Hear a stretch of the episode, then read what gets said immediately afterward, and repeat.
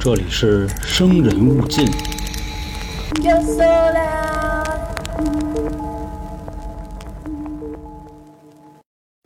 欢迎收听由春点为您带来的《生人勿近》，我是黄黄。录今天这期节目的时候啊，我还挺感慨的，因为我发现时间过得真快。去年这个时候，大概也是中元节附近吧，我做过一期直播，讲的呢是我国各大高校的怪谈。当时有很多朋友说啊，能不能搞个回放？结果呢，直播还没结束呢，就涉嫌敏感，直接就被封了，所以自然呢，回放也没有。那今天呢，也是中元节的附近啊啊，所以咱们就聊一聊世界一些比较有趣的丧葬习俗吧。我觉得这一期呢，大家不必要搞得那么沉重。我觉得黑人抬棺的音乐可以走起来了就。我们目前知道处理亲人遗体的方式大概有两种：土葬或者是火葬。土葬呢，现在来说啊，就是农村偏多一些；火葬呢，也是城市一直大力推广的。当然了，其实还因为种种的原因吧，现在有更多比较时髦的方式啊。当然，用“时髦”这个词可能不太好。比如我父亲，他选择海葬，其实倒不是因为这个墓地贵什么的啊。我爸他是天津人，所以他觉得应该也算落叶归根吧。啊，我呢选的是遗体捐献，我完全是因为抠啊。我听说，如果选择遗体捐献的话，你当时报了死亡，这九九九直接就给你装车拉袋走人了。后面一系列费用你都不用花，当然在群里的朋友大概都知道啊，我这人毛病挺多的，啊这儿不好那儿不好的，但是我觉得我这眼角膜还不错。其实挺早之前我也就签过相关的捐赠协议了，我希望我的眼睛也可以给其他的人带来更好的光明吧，因为我眼睛五点三的。其实说到这儿呢，我相信有梯子的朋友啊，应该还知道好多别的方式，而且前阵子呢，好像大家在群里还都聊过这事儿。就是很多外国人现在啊，喜欢拿骨灰炒菜、做蛋糕、种树、种珊瑚、做成首饰，反正等等等等吧。其实上面说的这些方式啊，我觉得归根结底都是为了给你爱的人一个最好的送别和纪念。因为咱们国内其实也讲究过所谓的红白喜事嘛，红就代表着结婚，白是代表丧葬。今天咱们说说全球各地啊，因为比如宗教啊、社会啊、文化呀。甚至是实际因素吧，等等的一些习惯吧，挺有意思。首先呢，咱们先说说国内的。咱们国内有一个奇特的现象叫悬棺，我相信很多朋友应该都知道了，看起来是非常壮观的啊。山壁上有成百的棺材在那挂着，而且还有很粗犷的壁画。这是什么习俗呢？是大约在四百年之前，少数民族博人的一个习惯。关于博人悬棺的这个景象啊。大部分都在四川宜宾市的境内。根据元代的一本叫《云南志略》里的书说过，行悬棺葬者，挂得愈高愈吉，以先坠者为吉。这应是博人行悬棺葬的原因。简单的一说啊，就是挂得越高越吉利，就这意思。但是后来呢，博人这个民族就消失了。有这么一种说法：由于明军对川滇少数民族的残酷镇压。人口相对比较少的长蛮族和博人族都遭到了大量的屠杀。博人当时呢，为了避难，所以纷纷就迁徙他乡了，隐姓埋名，最终呢，也就消失在人们的视野之中了。面对博人留下的千古之谜啊，中国古代的建筑学专家还有好多诗人们都展开了热烈的讨论，说这悬棺是怎么给挂上去的呢？反正目前主流啊有这么三种说法，有这个垒土造山说。还有栈道说，但不过这两种呢，看起来都不太可行，而且也没有什么证据。而现在大家都比较普遍认同的呢，叫垂吊法，也是通过近些年的研究呢，在岩壁上发现了绳索勒放的痕迹，并且当时用绞车来配合，就这样相当于把棺材给吊了上去。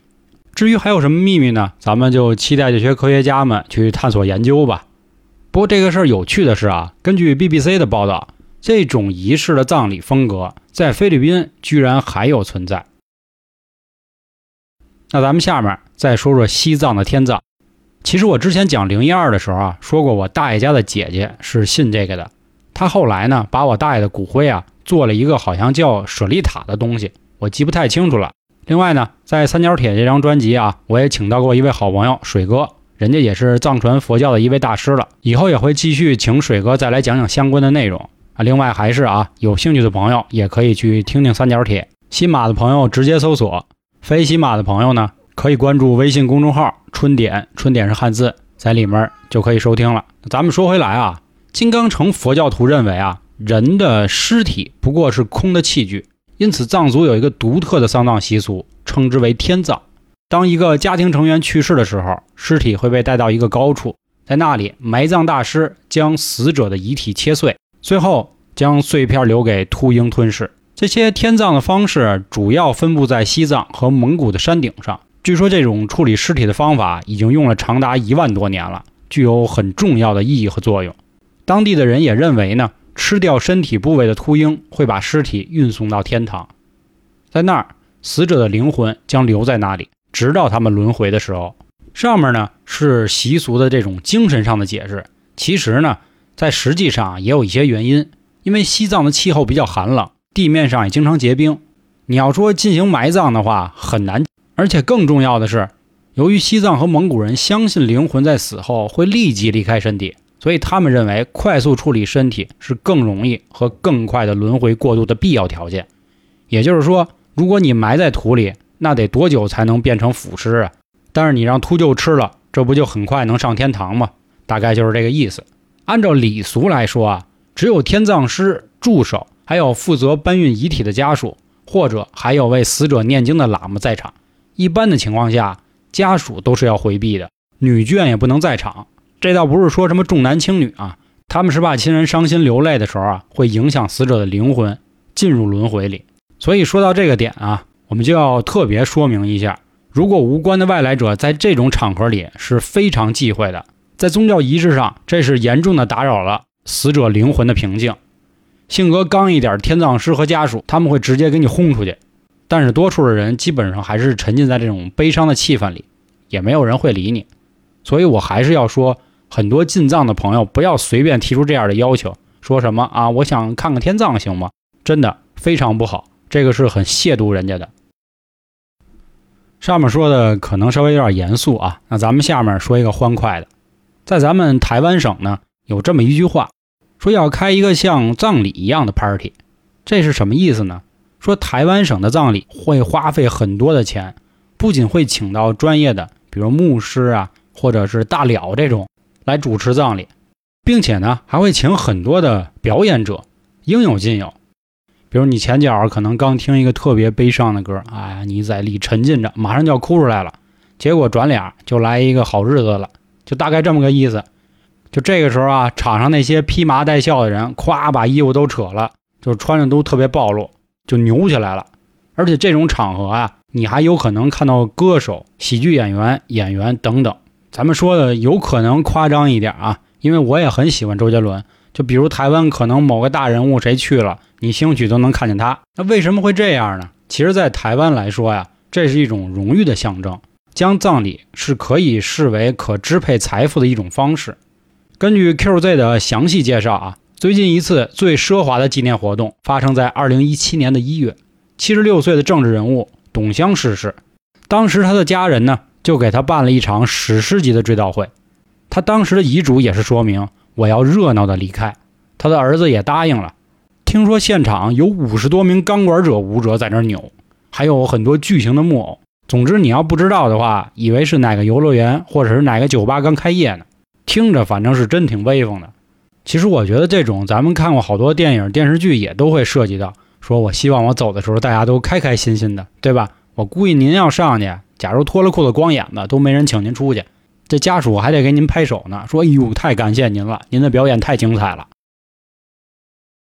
那好啊，上面我说了咱们国家的三个地方，咱们把目光啊推向全球，再看一看别的地儿。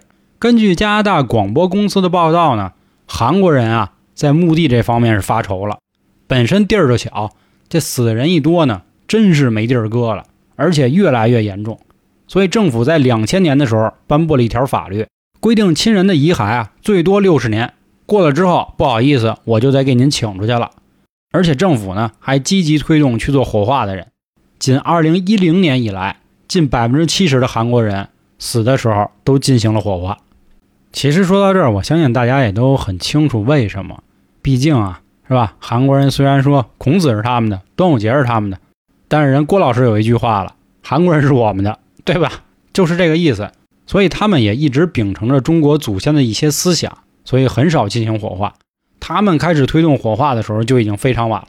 所以现在呢，韩国人又想了一个新的方式，说把亲人的骨灰转化为彩色宝石般的珠子，手串、脖串、腰串、脚串等等串，哎，做成这个样子。来纪念自己的亲人，因为他们觉得啊，就我每天要守着这么一骨灰盒，看着有点膈应，并且听说裴勇俊的妻子的朋友吧，好像也专门开了一个类似这样的公司。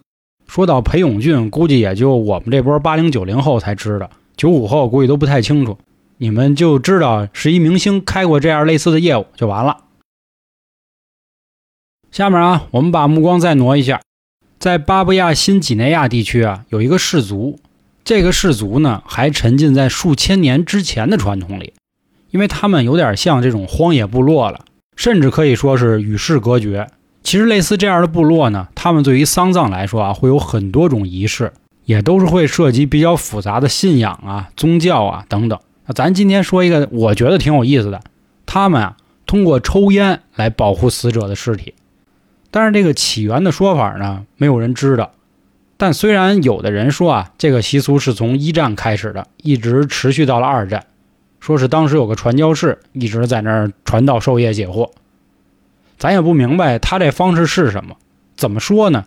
就是把这死者关到一小屋里，然后一群人就在那儿抽烟，就这么没完没了的抽，抽三十天，就等于这屋里啊待不了了。这块不抽烟的朋友可能无法想象到那个场景。我这么跟你们说啊，我有时候去老杭家，他抽第三根烟的时候，我就准备跑了，因为他本身就不怎么爱开窗户，所以呢，他这烟又散不出去。这个烟在屋子里一多啊，它不是呛了，是你眼睛都睁不开，非常难受这么一个感觉。说回咱们这个习俗里啊。人家呢就一直抽，要连抽三十天，所以我也挺佩服人家这肺的，一个个都是铁肺。另外呢，他们还喜欢把死者的遗骸放到很高的竹笼上，就是让所有人都能看见。他们觉得这是一种能让祖先感知到他们的仪式。要不说有时候原始部落这个想法都挺猎奇的，我觉得。咱们继续把目光挪一下，这个地方是加纳，加纳人呢。很有意思了，咱也不知道人家是缺钱呢，还是真是就觉得这是一件好玩的事儿。我觉得也符合他们黑人抬棺的那个风格啊。他们喜欢干嘛呢？造棺材，但是造的这个棺材不是咱们想的那种，而他们呢是创意棺材，比如说用汽车做，用啤酒瓶子，用贝壳，甚至是狮子，这想不到吧？也正是因为人家这种异想天开的容器啊，我觉得都不能说是棺材了。所以世界各地都觉得这玩意儿高了，也因此给他们带来很多的收入，而且慢慢的呢，他们还开始做定制了。但不过咱这块咱吐槽一句啊，其实有的时候富人挺没劲的。怎么说呢？你看啊，一开始如果你只用啤酒瓶子、贝壳，这相当于什么呢？手工工艺品，对吧？结果富人一来了，说你能不能给我用点金丝楠啊、紫檀啊，给我使点这玩意儿？你说这不就又变奢侈品了吗？就没有那个怎么说呀土味感了，但不过啊，最近几年呢，随着加纳人的死亡率逐年降低，这门手艺啊，听说逐渐快要失传了，所以从业这行业的年轻人啊越来越少了。当然了，我指的更多是他们当地的。如果您有手艺，我觉得也可以在咱们国家试一试，我觉得还真是一个比较有前途的发展行业。好，我们下面再把目光啊挪一挪，来到美国的马达加斯加。当地人呢有一项他们认为很神圣的仪式，首先呢从坟里把人起出来，其次啊把他之前下葬过穿好的衣服扒一净光净，下面就是曲儿也响起来了，酒也端起来了，就合着尸体一起吃一起喝，接着奏乐接着舞，这个行为会一直持续到当天的日落结束之后呢，用一块新的布重新将尸体包裹起来，并且脸朝下重新埋葬。那他们为什么要遵守这个仪式呢？因为他们相信已故的家人是生者和神之间的代祷者。换句话说呢，就是他们认为我对死人这么好，神一定会看见，他们一定会给我相应的回报的。我们再来到新奥尔良，新奥尔良啊，也有一种类似比较欢快的方式，就是老式爵士葬礼。在他们的活动中呢，哀悼者会跟一支以演奏传统挽歌开始的军乐队，这些歌呢，还包括以慢速演奏的备用基督教赞美诗等等。但是啊，根据新奥尔良旅游网的说法，在尸体被埋葬之后，乐队将进行一个剧烈的转变。其实跟我上面说的有点像。就是可能一开始还是什么，当你听到秋天的旋律，那是给我送葬的歌曲，然后可能下面紧接着就是好运来，我们好运来，就大概这样。这是因为在新奥尔良啊，他们的爵士葬礼方式并不会关注死者的逝去，而是去强调死者的生死，所以今天爵士葬礼在路易斯安那州那边啊特别受人欢迎，而且也越来越多的人都会选择去参加。这新奥尔良还有个好玩的事儿。就是他们会为了极端防腐做出各种各样的方式，他们防腐的目的是什么呢？是为了让死者啊可以摆出栩栩如生的 pose 来参加自己的葬礼。当然了，一开始来说啊，很多殡仪馆还是不同意这种方式的，觉得很吓人。既然老外喜欢这么玩，那咱也做一个不太合适的例子。比如说啊，这老外平时就喜欢竖中指啊，见谁都 fuck you fuck you 这样的。所以他死的时候，他说了：“我希望我进棺材的时候，也可以竖着中指，也可以 fuck you fuck you。”那你说这个尸体这样的时候往殡仪馆抬，那人家工作人员咔一开袋，一看里面有一人冲我 fuck you，我去你妈，我这干嘛呢？对吧？所以说一开始啊，大家都是很反对的，但是后来呢，发现好像这个意思啊还挺好玩，所以慢慢的呢，这种方式啊也逐渐的被更多人接受了。只不过呢，就是需要更好、更复杂的防腐方式了。毕竟啊，有的时候人的腐烂程度会因为空气呀、湿度啊，都会影响它的相关动作。好了，这以上啊，跟大家介绍了几种国内和几种国外的有趣的丧葬方式，不知道您各位还清楚有哪些？其实今天呢，还有一些我没有说，它更多偏向的都是那些原始部落的，但无外乎啊，都是用一些动物啊。或者植物捆绑起来的样子，属于大同小异了。毕竟啊，我们现在是新社会了，总看这些很古老的方式呢，也不是很现实。说到这儿啊，最后还是想跟大家啰嗦一句，因为中元节的期间呢，相信很多朋友都要去烧纸，但是同时啊，也希望您各位注意保护环境，以及不要去妨碍和影响他人正常的生活。最后，感谢您各位的收听，祝大家节日快乐，拜拜。